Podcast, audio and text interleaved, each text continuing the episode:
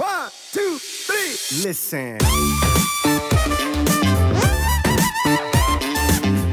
dass man ähm, die ersten zwei bis drei Tage im Deload nach dem Overreaching, nachdem man das höchste Trainingsvolumen angehäuft hat, ähm, noch den normalen Kalorienüberschuss der letzten Trainingswoche beibehält, um halt diese entsprechenden äh, Trainingsstimuli noch mit genügend Regeneration zu versorgen, damit wir halt auch noch adaptieren können.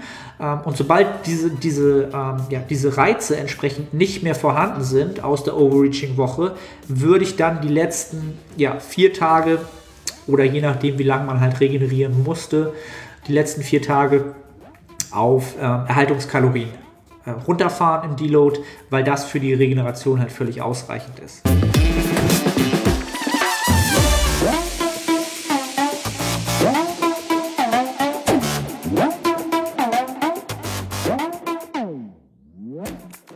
Aus Hamburg und willkommen zu The Art of Personal Training. Mein Name ist Arnotte, der Host dieses Podcasts. Und es gibt eine weitere QA-Episode auf die Ohren. Es sind wieder richtig viele Fragen zusammengekommen und auch richtig, richtig gute Fragen, wo ich glaube, dass sehr, sehr viele Zuhörer oder vielleicht auch Zuschauer einen riesen Mehrwert draus ziehen können.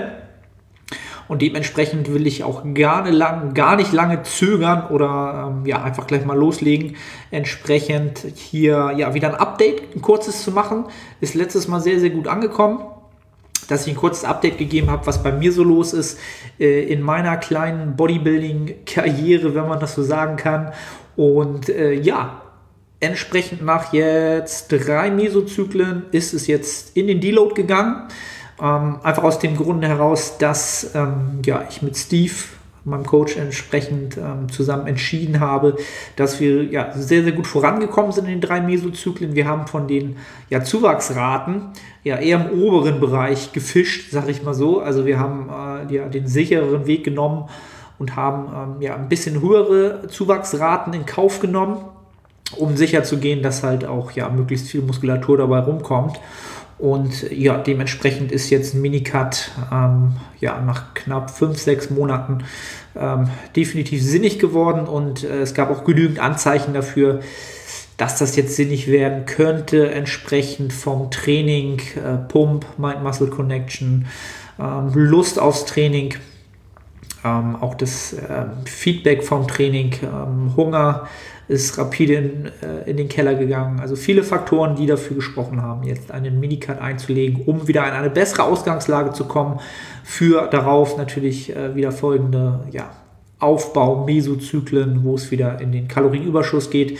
Denn mein Ziel bleibt bestehen, für die, die es jetzt noch nicht wissen, 2021 möchte ich im äh, ja, Bodybuilding starten und das ist zwar ja noch ein gutes Stück hin, rein vom ähm, vom Ausblick von der Zeit, aber äh, im Natural Bodybuilding Zeitrechner ist das eine sehr, sehr kurze Zeit halt. Wenn man dort, ähm, sagen wir mal, alle ähm, alle Deloads abrechnet, vielleicht nochmal krank, äh, alle Minicuts abrechnet, dann noch die komplette Wettkampfvorbereitung abrechnet, dann ähm, ja, bleibt da gar nicht mehr so viel Kalorienüberschuss übrig vom Zeitfaktor her. Natürlich noch der, der größte Anteil an der ganzen Zeit, na, aber man sollte hier die Zeit sehr, sehr zu schätzen wissen in diesem Sport.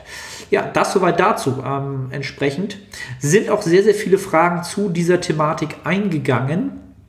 Ähm, und da werde ich, glaube ich, deswegen werde ich dieses Thema gleich mal zum Start entsprechend abhandeln, weil das Thema Minicut von vielen hier aufgrund ja, des aktuellen Anlasses ähm, entsprechend thematisiert wurde. Ähm, Habe ich sonst was vergessen? Nö, ansonsten äh, geht es mir soweit gut. Ähm, Live-Stress ist äh, immer noch ein bisschen hoch, aber da habe ich äh, adaptiert und äh, ja, ich will mich hier mal nur aufs Sportliche Leben konzentrieren, hier jetzt im Podcast. Ähm, ja, aber legen wir einfach mal los. Ich versuche jetzt mal immer die ähm, entsprechenden Timestamps mir aufzuschreiben. Danke für euer Feedback, dass ich äh, das zwar gerne im Podcast tun kann, um äh, optimal zu arbeiten, aber doch bitte nicht ständig die Zahlen hier ins Mikrofon zu sabbeln. Und das werde ich diesmal auch versuchen. Ein bisschen tippen werdet ihr trotzdem noch hören. Ähm, und so arbeite ich mich peu à peu ran. Ich freue mich über jedes Feedback, was ihr mir ähm, zukommen lasst, ähm, primär größtenteils über Instagram. Jedes Feedback. Äh, haut es raus, ich setze das gerne um. Und das war ein Feedback der letzten ähm, Episode. Also legen wir mal los. Ähm, Frage war, wie gestaltest du deinen jetzigen Minicut? Irgendwelche Optimierungen zu vorangegangenen? Die Frage kam von Sonny Black 1803. Ähm, also mein Minicut gestalte ich in dem Sinne anders. Ähm, sagen wir es mal so, dass ich das ja natürlich dadurch, dass ich jetzt mit Steve einen Coach habe, ähm, ja, in Absprache mit ihm sozusagen tue, ähm, aber da auch ein bisschen auf seine Vorgaben entsprechend ähm, ja, eingehe oder diese für auch für recht sinnig halte. Ähm, großer Unterschied zu vorigen Minicuts gibt es eigentlich nicht. Ich würde sagen, das Kaloriendefizit ist nochmal einen Ticken höher angesetzt, als ich es vielleicht in vergangenen Minicuts selber mir verordnet hätte. Das heißt, ich habe ja jetzt 2000 bis 2100 Kalorien und hatte halt vorher entsprechend äh, einen Kalorienüberschuss von äh, 3500 bis 3600 Kalorien. Ähm, und dementsprechend werden wir wahrscheinlich ein bisschen mehr als 1% ähm, pro Woche verlieren können also doch ein, ähm, ja, im höheren Bereich auch für einen Minicut das Defizit angesetzt. Das ist vielleicht noch so ein bisschen anders, als ich es äh, in den vergangenen Minicuts gefahren hätte. Da war ich, war, glaube ich, wahrscheinlich immer so, wenn ich recht überlege, wahrscheinlich auch nicht so viel anders. Vielleicht 2200, 2300, sowas um den Dreh. Aber das sind auch immer andere Zeiten gewesen. Damals habe ich noch weniger am Schreibtisch gesessen ähm, und wahrscheinlich auch noch ähm, im Kalorienüberschuss mehr Kalorien gebraucht, als es heute der Fall ist. Und deswegen äh, lassen sich solche Sachen auch immer schwer miteinander vergleichen. Ähm, das soweit einmal dazu. Dann die nächste Frage war, wie lange soll der Minicut bei 2000 Kalorien dauern? Ähm, lass mich mal schauen, wer das war. Mm, mm, mm, ich habe hier die ganzen Screenshots offen, habe mir die Fragen nochmal rausgeschrieben, damit ich es mir gleich notieren kann. Und jetzt finde ich es natürlich nicht. Ähm, ja, schon wieder Optimierungsbedarf. Jedes Mal das gleiche. Ähm, ich werde es vielleicht gleich finden. Also, wie lange soll der Minicut dauern? Bei 2000 Kalorien. Da. Borty, Borty Shorty war das, alles klar. Also, der Minicut ähm, hat jetzt noch keine, äh, kein Enddatum bekommen. Wir werden nach drei Wochen ähm, einmal die Fotos äh, evaluieren und schauen, wo wir stehen, was runter ist ähm, und dann schauen wir weiter. Prinzipiell kann ich äh, relativ gut Körperfett verlieren. Also das ist eine Fähigkeit, die habe ich in meiner ähm, ja, früheren Trainingskarriere äh, relativ gut gelernt. Äh, Diäten konnte ich schon immer gut, Muskeln aufbauen. Ähm, ja, das soll jetzt zu meiner Expertise werden. Deswegen bin ich guter Dinge, dass der auch nicht ewig allzu lange dauert. Ich habe schon ein gutes, gute Menge an Körperfett angesammelt in den sechs Monaten. Aber ich denke mal, da wird auch schnell was runtergehen.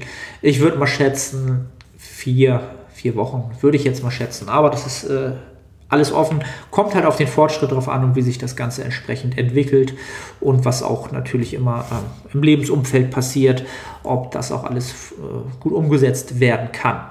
Ähm, das soweit dazu. Ähm, hatte ich noch mehr Minicard-Fragen? Ja. Ähm, aus aktuellem Anlass im Minicut ein Drittel, sogar zwei Drittel des Volumens reduzieren. Sinnig? Fragezeichen. Mm, auch so eine Frage, also eine sehr, sehr, sehr gute Frage ähm, bezüglich des Trainingsvolumens. Ähm, das hat der Herr Albatros gefragt. Also, ich würde im Minicut definitiv das Trainingsvolumen reduzieren in dem Sinne, dass ähm, man entsprechend ähm, ja, in diesem im adaptiven Fenster, ja, im, im, im MAV, wenn man jetzt mal die Volume Landmarks heranzieht, dieses Fenster ist einfach kleiner. Das heißt, ich werde entsprechend ähm, zu Beginn eines Mesozyklus muss ich ähm, auf das minimal effektive Volumen, ja, mit dem muss ich starten, denn dieses ist nun ähm, beim Kaloriendefizit mein Erhaltungs äh, mein Erhaltungsvolumen, was ich benötige. Ja, also das Erhaltungsvolumen ist dann sozusagen das, was ich im Überschuss ähm, entsprechend an minimalen effektiven Volumen anhäufen äh, musste. Also, das Fenster ist sozusagen schon mal, es wird halt kleiner, ja, also von, wenn man von oben nach unten schaut, denn auch nach oben hin kann man natürlich auch nicht mehr so, so viel Volumen regenerieren. Das heißt, das maximal regenerierbare Volumen, das MRV, fällt von oben auch ein bisschen Richtung ähm, MEV ab und dementsprechend ist dieses Fenster MEV bis MRV, was dann dieses adaptive Fenster ist, das verkleinert sich. Von oben geht es ein bisschen runter und von unten muss ich halt auch ein bisschen äh, weiter ja, oben starten. Ich hoffe, ich kann das im Podcast so ein bisschen erklären. Ist gar nicht so einfach, wenn man das nicht zeigen kann oder aufschreiben kann oder aufmalen kann. Und dementsprechend, ja, ist das Trainingsvolumen definitiv reduziert weil man natürlich auch nicht so viel braucht nach oben hin. Also nach oben hin kann man halt nicht so viel machen, weil man es natürlich nicht regenerieren kann. Da fehlen die regenerierbaren, die Regenerationskapazitäten. Ich muss aber natürlich ähm, auch dafür sorgen, dass ich mindestens so viel effektives Volumen anhäufe, dass es äh, genügend Anabole, anabolen Stimulus gibt, um die Katabolen sozusagen zu kontern, auszumanövrieren oder zu übertrumpfen, wenn man so will. Ja, also ich hoffe, das war ganz sinnig, wie ich das beschrieben habe. Das soweit einmal zu der kompletten Minicut-Geschichte. Das würde ich damit einmal abgehandelt haben. Dann eine weitere Frage. Im Deload soll man ja weiter im Überschuss bleiben, in Klammern wegen Regeneration. Überschuss geringer während des Zyklus. Kurz überlegen, ob ich die Frage richtig verstehe. Hm. Im Deload soll man ja weiter im Überschuss bleiben wegen Regeneration. Definitiv. Okay, Matze Koe hat das äh, gefragt. Also ich nehme die Frage mal so auf, dass man ja, äh, die Frage ist, im Deload soll man ja entsprechend weiter im Überschuss essen, um die Regeneration zu gewährleisten. Ähm, genau, und die Frage ist jetzt, ob dieser Überschuss geringer ausfallen soll, als er das vorher im, äh, ja, im normalen äh, ja, anhäufenden Mesozyklus äh, gewesen ist. Und da ist eigentlich die Antwort so, dass äh, ich das so handhabe, und das habe ich auch letztes Jahr zum ersten Mal auf dem Seminar in London, auf dem äh, Revive RP Seminar so gehört ähm, und äh, von Dr. Mike Israel und das finde ich auch eine sehr, sehr sinnige Vorgehensweise und zwar folgende, dass man ähm, die ersten zwei bis drei Tage im Deload nach dem Overreaching, nachdem man das höchste Trainingsvolumen angehäuft hat, ähm, noch den normalen Kalorienüberschuss der letzten Trainingswoche beibehält, um halt diese entsprechenden äh, Trainingsstimuli noch mit genügend Regeneration zu versorgen, damit wir halt auch noch adaptieren können. Ähm, und sobald diese, diese, ähm, ja, diese Reize entsprechend nicht mehr vorhanden sind aus der Overreaching-Woche, würde ich dann die letzten ja, vier Tage oder je nachdem, wie lange man halt regenerieren musste, die letzten vier Tage auf äh, Erhaltungskalorien runterfahren im Deload, weil das für die Regeneration halt völlig ausreichend ist. Ja? Also die ersten zwei bis drei Tage den Kalorienüberschuss beibehalten und die letzten Tage des Deloads dann entsprechend einfach in den, ähm, in den, in die, auf die Erhaltungskalorien wechseln.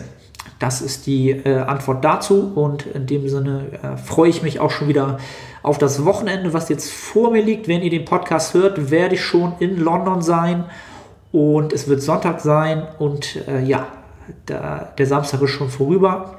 Kann ich jedem nur empfehlen, auf äh, Seminare zu fahren. Gerade dieses in London hat mir letztes Jahr enorm viel neue Impulse gegeben und dies war auch einer, den ich seitdem ähm, auch im Coaching so umsetze und jetzt selbst auch äh, ja, so verfolge und Steve das genauso handhabt.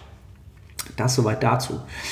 Dann die nächste Frage. Kann man mit High-Protein-Ernährung und Kaloriendefizit Muskeln aufbauen und Fett verlieren? Gefragt hat das Don Vigilio. Hört sich italienisch an. Da kriege ich schon wieder Hunger. Hunger kommt schon zurück. Drei Tage Minicut und ich habe schon wieder Hunger. Äh, nein, Quatsch. Also, das, äh, die, die Lieblings- oder die, das, das Szenario, was wir am liebsten alle hätten, ja, also High Protein nicht, aber dass wir im Kaloriendefizit Muskeln aufbauen und Fett verlieren. Also, ich würde das mal in zwei Teile aufteilen. Ähm, Kalorien, Im Kaloriendefizit Muskeln aufbauen, Fett verlieren, wahrscheinlich äh, ja, funktionieren kann es, wird es auch funktionieren, denn beide Prozesse werden immer stattfinden. Die Frage ist, welches, welches am Ende ähm, ja, des Zeitraumes ja, mehr, mehr davon sozusagen im Körper äh, vorwiegend ähm, vonstatten ginge. Aber ähm, wahrscheinlich wird ähm, das nur klappen, dass die anabolen Prozesse im Kaloriendefizit trotzdem im, im, ja, im Vordergrund stehen, wenn die Trainingserfahrung halt sehr gering ist. Dann kann, kann, dieses, äh, kann das vonstatten gehen. Äh, in seltenen Fällen auch so eine, so eine Body Recomposition, also dass sich die Körperkomposition im positiven Maße auch in diesem Szenario ändert, auch eher selten. Da müssen auch, auch viele, viele Faktoren zusammenkommen, aber eher nicht. Ähm, das Thema, warum dann High Protein in diese Frage mit reinkommt, ähm, das würde ja für mich implizieren, dass High Protein dieses ermöglicht, weil es halt High Protein ist und dann funktioniert das. Äh, nein, würde ich definitiv mit Nein beantworten. Also es wird nicht gut funktionieren. Ähm, High Protein an sich mit einem Kalorienüberschuss kann funktionieren. Äh, sehe ich überhaupt jetzt nicht als enorm kontraproduktiv, solange äh, der Anteil an Kohlenhydraten halt nicht komplett runtergefahren wird oder zu, zu gering ist.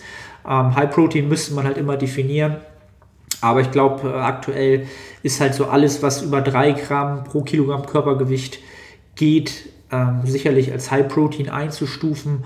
Ähm, und da bleiben je nachdem, was man halt an Bewegung hat, dennoch genügend Kohlenhydrate übrig, um das Training entsprechend äh, zu befeuern, um die Regeneration ähm, zu gewährleisten. Bloß wenn man diesen Approach hat, dann denke ich, sollte man oder muss man halt entsprechend ähm, das Carb-Timing, also die, die, Kohlenhydrate ums Training herum, muss man dieses Thema halt deutlich ernster nehmen als jemand, der den High-Carb, ähm, Low-Fat-Approach nimmt und halt deutlich mehr Kohlenhydrate konsumiert, der kann natürlich über den ganzen Tag verteilt mehr Kohlenhydrate essen. Wenn ich da nur eine begrenzte Anzahl habe, weil ich halt deutlich mehr Protein esse, dann ähm, würde ich halt schauen, dass ich den Großteil dessen halt vor und nach dem Training konsumiere was dann halt relevanter wird. Ähm, was mich dann wieder dazu bringen würde, dass meine Lebensqualität so ein bisschen sinkt, weil ich halt relativ viel in die Ohren habe im Alltag. Rein aus meiner Präferenz heraus würde ich das nicht bevorzugen und ich sehe jetzt auch keinen Vor- oder Nachteil in höheren, niedrigeren Proteinbereichen, sondern es ist auch wieder eine Frage dessen, was ich ähm, dafür Vorlieben habe, was ich gerne für Lebensmittel konsumiere. Ja, da richte ich mich auch immer gerne nach meinen Klienten. Ähm, es gibt halt Menschen, die essen sehr, sehr, sehr gerne proteinhaltige Lebensmittel und für die ist das ein Vorteil, weil sie einfach im Prozess ähm, ja, dem Ganzen besser folgen können und das besser umsetzen können und das äh, ja auch mehr, mehr Freude daran haben. Und andere äh, stehen halt deutlich mehr auf äh, höhere Kohlenhydrat. Ähm, äh, Lebensmittel oder eine größere Menge an Kohlenhydraten. Und so einer bin ich halt auch. Ähm, nichtsdestotrotz ist mein Protein, meine Proteinaufnahme über die letzten Jahre auch wieder deutlich gestiegen. Ja, das muss ich schon sagen. Ähm, das soweit dazu. Also auch ähm, ja, die Frage einmal abgehandelt. Dann mal ein bisschen was äh, out of the box, würde ich fast sagen. Gibt es Sportarten neben Bodybuilding, die du verfolgst bzw. dich interessieren? Hm, gibt es definitiv. Äh, ich kann jetzt leider den Namen nicht sehen der Person, die das gefragt hat. Ich bin richtig gut vorbereitet. Und ich habe mir auch schon wieder gar keine Timestamps gemacht. Ah, Ahnen. Alright, muss ich im Nachgang mir nochmal alles nochmal anhören. Kann ich mir den ganzen Quatsch, den ich hier erzähle, nochmal noch mal geben. Ah, Gottes, Gottes, Gottes, Gottes Willen. Nein, also kommen wir zur Frage. Gibt es andere Sportarten, die ich weiter verfolge? Aktuell nein. Ich interessiere mich definitiv für andere Sportarten. Also ich habe ähm, für die, die es nicht wissen, ich habe bis zum 16. Lebensjahr sehr, sehr intensiv Fußball gespielt hier in Hamburg bei Viktoria Hamburg. Für die Hamburger, die wird, denen werden das, wird das vielleicht äh, was sagen, der Verein. Ähm, habe dann aufhören müssen aufgrund von Knieproblemen und weil ich auch weniger Lust hatte.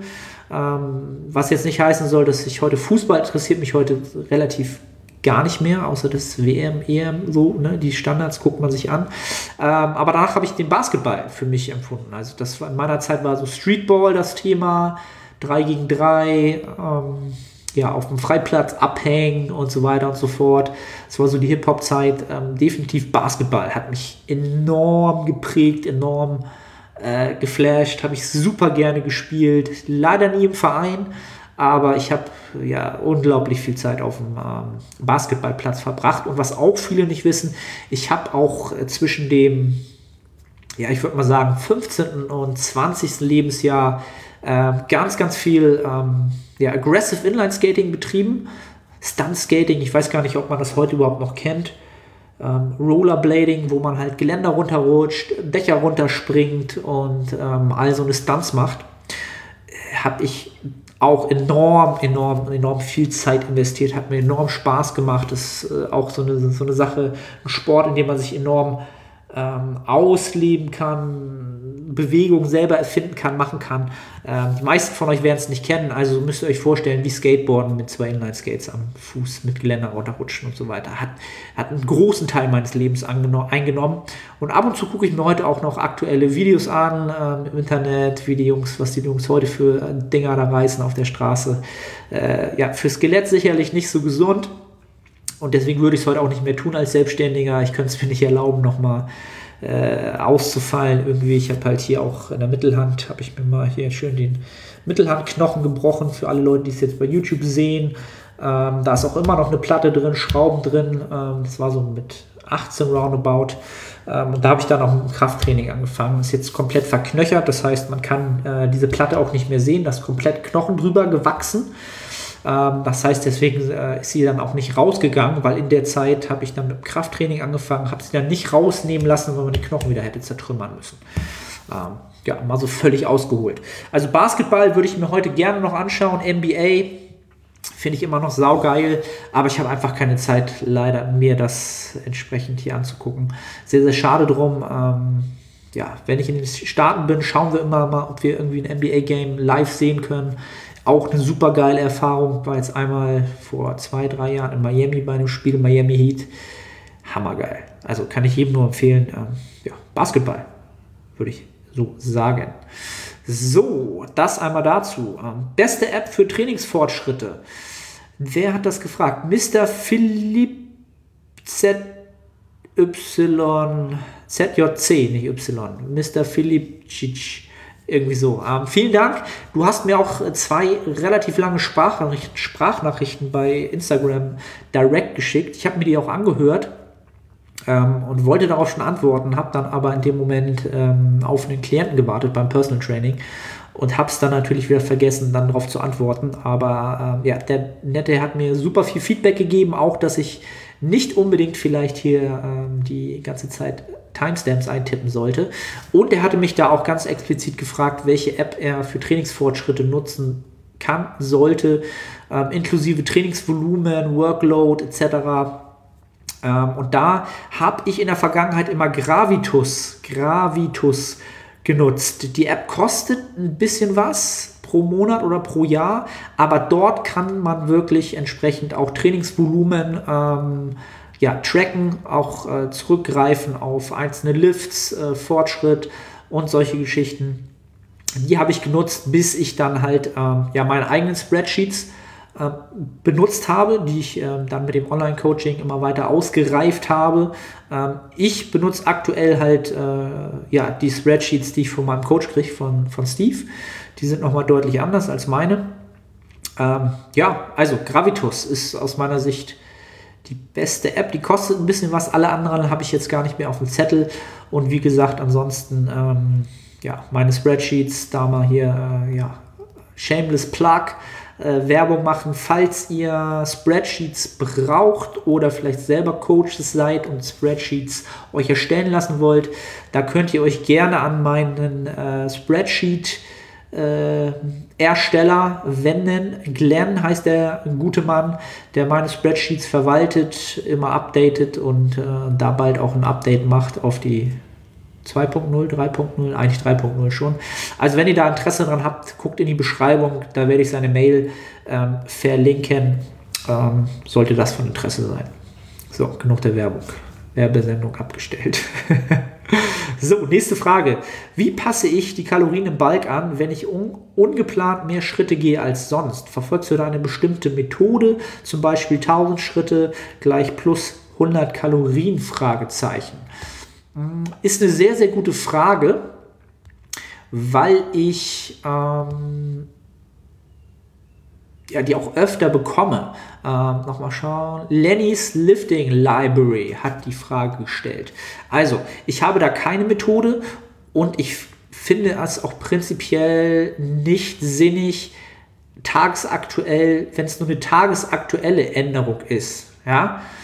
Ähm, das heißt, ich habe jetzt einen Tag mal 3000, 4000 Schritte mehr gemacht, ähm, entsprechend, dann würde ich, ähm, würde ich das nicht anpassen, weil ich nicht glaube, dass, ähm, dass, ja klar, wir machen mal einen Tag mehr Schritte, aber das wird sich aus meiner Sicht nicht so enorm in so viel Kalorien mehr ja, auswirken. Ja? Also sagen wir, 1000 Schritte sind sicherlich nicht ein adäquater Wert von ähm, Gegenwert von 100 Kalorien, die ich mehr verbrenne. Das glaube ich nicht. Also ich arbeite am liebsten so, ich habe ähm, eine entsprechend eine, eine Kalorienrange, die ich meinen Klienten vorgebe. Das heißt, sie sollen zum Beispiel im Bereich fallen von 3300 bis 3500. Und dann haben sie eine Range, in der sie sich bewegen können und in der sie auch auf solche Fluktuationen ein bisschen reagieren können. Ja, aber trotzdem sollten sie sich in dieser Range halt aufhalten. Aber jetzt nicht, wenn das jetzt, keine Ahnung, wir sind mal jetzt Städtetrip und haben jetzt 10.000 Schritte mehr gemacht, sich trotzdem in dieser Range aufhalten, weil es sehr, sehr gut sein kann, dass am nächsten Tag der Körper autoregulativ ähm, entsprechend weniger Bewegung verordnet oder man nach zwei, drei Tagen dann auch deutlich weniger sich bewegt und sich das Ganze dann auf plus minus null wieder kompensiert. Und dieses extra mehr Essen, was man sich dann unter Umständen noch reinzwingt oder irgendwas isst, wo man sagt, ich muss jetzt die Kalorien reinkriegen, weil ich mich so viel bewegt habe, aus meiner Sicht nicht sinnig ist. Also ich würde mir halt immer eine Range lassen äh, von den Kalorien, in denen ich mich bewege. Ähm, und wenn ich mal einen Tag einen Ausreißer habe, bleib in dieser Range und schau, dass der Wochendurchschnitt stimmt, dass die ähm, ja, Rate an, an Gewicht, die du zulegen willst, halt eingehalten wird.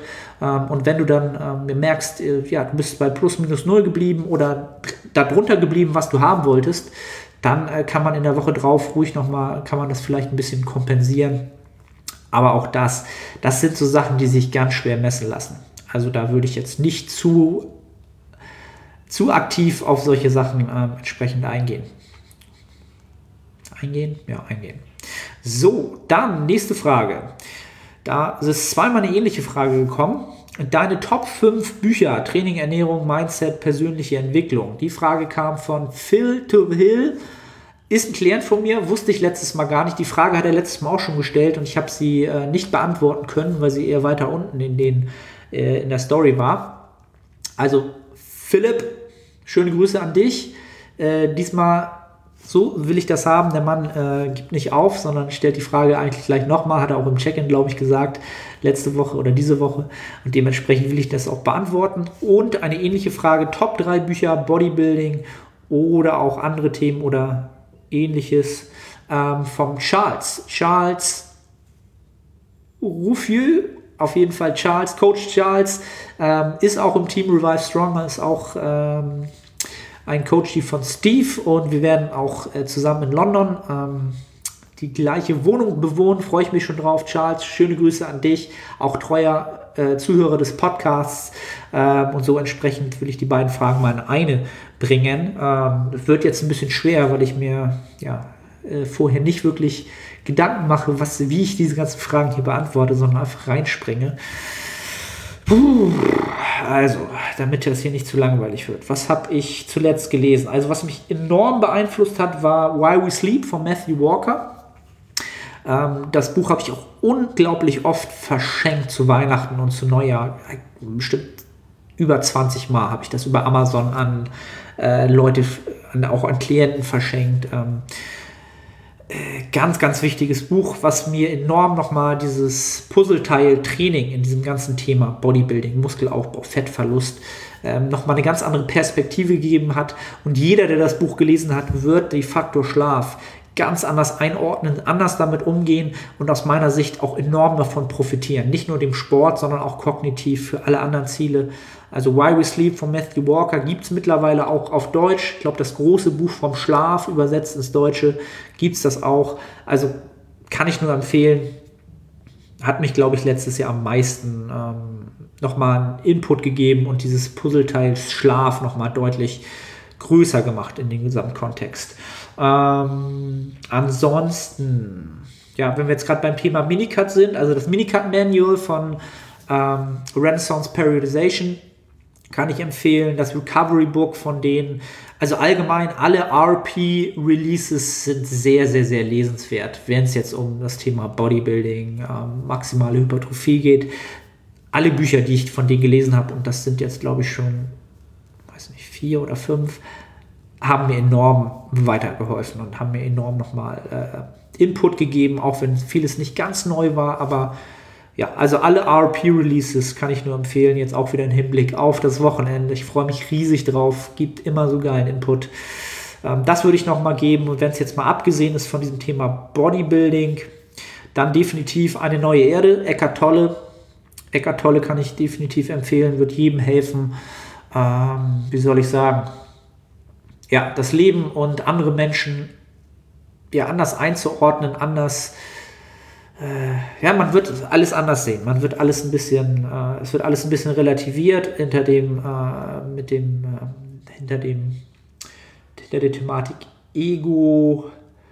Naja, also dazu würde ich einfach empfehlen, sonst ähm, die Episode mit äh, Theo Bartel euch nochmal reinzuziehen äh, im Podcast. Sucht mal danach Theo Bartel. Da hab ich, haben wir auch über ganz viele Bücher entsprechend gesprochen. Ich glaube, wie habe ich die Episode genannt? The Mindful Lifter die natürlich auch im Gesamtkontext Bodybuilding hilfreich sein könnten. Und äh, ja, Eckart Tolle, eine neue Ehre, hat mehrere Bücher, aber das ist mir auf jeden Fall im Kopf geblieben. Habe ich auch schon, glaube ich, viermal als Hörbuch gehört oder so, immer mal wieder, um wieder da auf Stand zu kommen. Ähm, ansonsten Tipp von Theo damals war Ja zum Leben sagen von ähm, Viktor Frankl. Auch krasses Buch. Kann, ja, auch lesen, machen, auf jeden Fall. Äh, wie viel habe ich jetzt? vier, fünf, fünf Bücher, Training, Mindset, persönliche Entwicklung. Ähm, Herr der Ringe habe ich enorm gefeiert, früher als Jugendlicher. Sehr, sehr geile Bücher.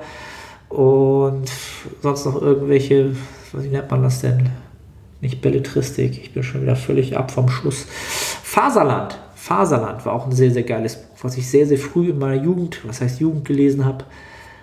Ja, das, das mal so alles kreuz und quer durcheinander. Ich habe hier sicherlich noch ganz, ganz viele andere Bücher stehen. Gary V. Ähm, ja, von Arnold, die Biografie ist auch wahnsinnig gut, äh, inspirierend. Ja, einfach um das mal rauszuhauen. Dann eine weitere Frage entsprechend. Ähm, aufgrund deiner Liebe zu den Staaten mal ans Auswandern gedacht. Hm, das hat gefragt der Florian Wegner. Florian, äh, auch äh, immer fleißig hier am Kommentieren. Ähm, dem guten Herrn habe ich aus Amerika, glaube ich, auch so Reese's Mini White Cups mitgebracht. Also check den mal bei Instagram aus. Der ist der äh, IIFOM Flexible Dieting äh, Gott und liebt halt Schokolade und so. Sehr, sehr interessant. Ähm, aber zu der Frage, ob ich schon mal drüber nachgedacht habe oder wir schon mal drüber nachgedacht haben, ja, kann ich mit einem ganz klaren Ja beantworten. Also Julia und ich sind ja, glaube ich, jetzt seit fünf, sechs Jahren sehr, sehr oft in den Staaten gewesen. Es hat uns auch immer sehr, sehr gut gefallen. Ähm, und nach, in den ersten zwei Jahren hat es uns natürlich enorm gut gefallen. Also sonst wären wir auch nicht so oft hingereist. Ähm, und man muss immer drüber nachdenken. Die meisten reisen halt, wenn sie in die Staaten reisen, in die, in die Sunshine States. Entweder fliegen sie nach Kalifornien oder nach Florida oder vielleicht New York maximal noch. Ähm, ja, also da, wo das Leben nach außen immer gut scheint, ja, und viel Reichtum ist und viel Fassade und alles scheint und gut aussieht. Ähm, wenn man dort leben will oder könnte, dann ist es sicherlich etwas, was man anstrebt, wo man sagt, dann würde ich gerne, dann würde ich gerne leben, definitiv. Äh, wenn man sich mit dem Thema aber befasst und die Lebenshaltungskosten sich mal real ausrechnet und mal schaut, wie das ganze System da funktioniert mit der Krankenversicherung etc. Ja, wir haben drüber nachgedacht, wir haben es aber wieder verworfen, ähm, weil man halt in Amerika enorm viel arbeiten muss, um in diesen beiden Bereichen überhaupt leben zu können. Also wirklich in den, in den Bereichen, wo man gerne lebt, ähm, in den Sunshine States, da muss man schon, muss man schon viel arbeiten, weil man viel Geld verdienen muss. Und das ist dann wieder dieses Hamsterrad zwischen, ja, ich arbeite dann ohne Ende, ähm, kann mir dann zwar äh, spät am Abend vielleicht dann auch äh, ja, den Sonnenuntergang ähm, anschauen lebe vielleicht am Strand, aber ich habe nichts davon, weil ich einfach dafür so viel Arbeitskraft einsetzen muss. Und das äh, sehe ich mittlerweile eigentlich nicht mehr als sinnig an. Ähm, nichtsdestotrotz wenn ich mal, äh, wenn es sich ergeben würde und ähm, Julia und ich irgendwie hinkriegen könnten, dass wir in ähm, ja, Kalifornien leben könnten, äh, Santa Monica, irgendwo in der, in der Nähe vom Gold's Gym in Venice, ähm, klar, das ist einfach Bodybuilding pur, das ist, Kalifornien ist für mich der schönste Ort auf der Welt, vom Klima, vom Licht, von der Luft, von Leuten ist es geil äh, ja, ist schon ein großer Traum, ist auch noch ein Traum, der jetzt nicht äh, für immer weg ist. Aber es hat halt, man muss halt viel dafür zahlen. In äh, mehreren, auf mehreren Ebenen sozusagen, nicht nur finanziell. Gut, das soweit dazu. Ähm, dann noch eine Frage. Progression im Krafttraining, aber kaum bis gar keine Gewichtszunahme. Ursachen? Fragezeichen. Wer hat das gefragt? El Kimo hat das gefragt. Ähm, da stellen sich mir erstmal ganz, ganz viele Fragen immer, wenn ich äh, sowas sehe oder höre. Da wäre meine, mein erster Gedanke war, mir fehlt halt der Gesamtkontext, habe ich im letzten Podcast halt auch immer gesagt. Man muss, müsste halt sehen, wie trainierst du, welche Bedingungen gibt es, Stressparameter und, und, und, und, und, und. Aber das erste, was mir in den Kopf kam, Progression im Krafttraining, aber kaum bis gar keine Gewichtszunahme. Die erste Frage ist halt, hast du eine reale Progression im Krafttraining? Also wirklich, ist das effizientes Trainingsvolumen, was du anhäufst?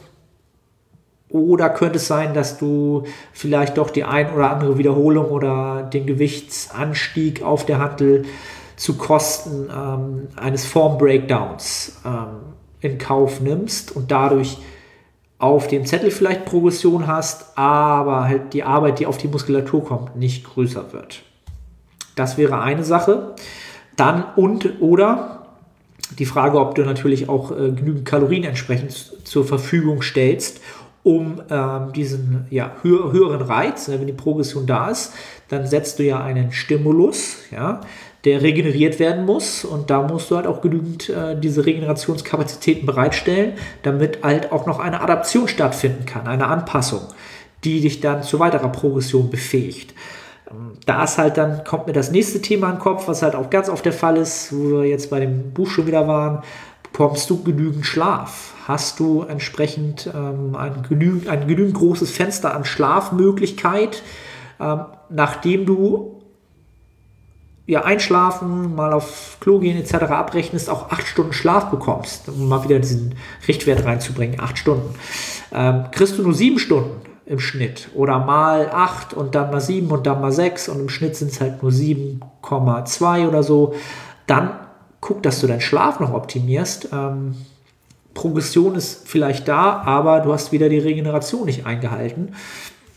Das sind halt so die ersten Parameter, die mir im Kopf kommen.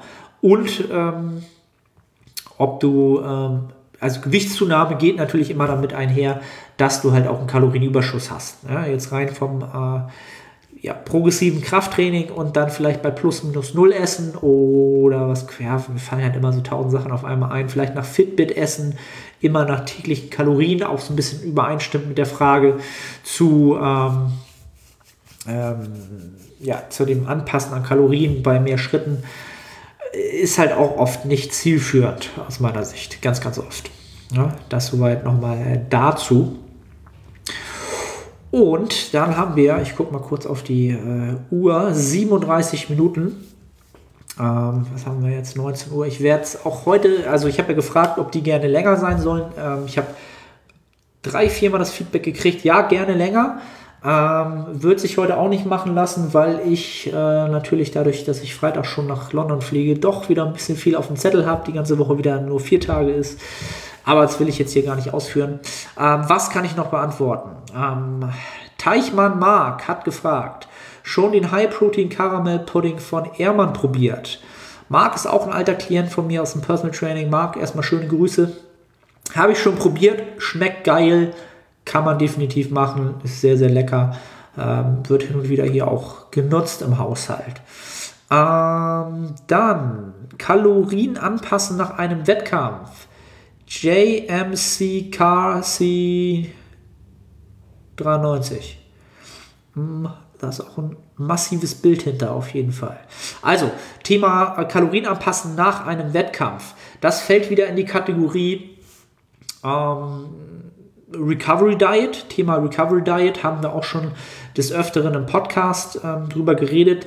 Da vielleicht auch nochmal nach der Podcast-Episode mit ähm, Stefan Jegus suchen. Da haben wir das Thema auch sehr, sehr äh, groß und breit und in allen Facetten besprochen. Aber um es hier nochmal wiederzugeben.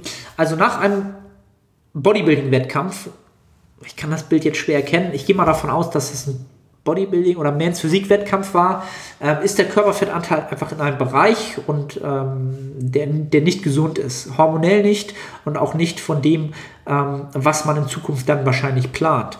Denn was äh, will man nach einem äh, ja, bestandenen Wettkampf machen? Man möchte ja so schnell es geht wieder noch mehr Muskeln aufbauen. Ja? Man will ja sich selber schlagen beim nächsten Wettkampf, wann auch immer der sein soll. Und dementsprechend möchte man natürlich auch wieder in eine körperliche Konstitution kommen, in der mehr Muskulatur erstmal möglich ist. Und das sollte der Ausblick sein, den man nach einem Wettkampf hat.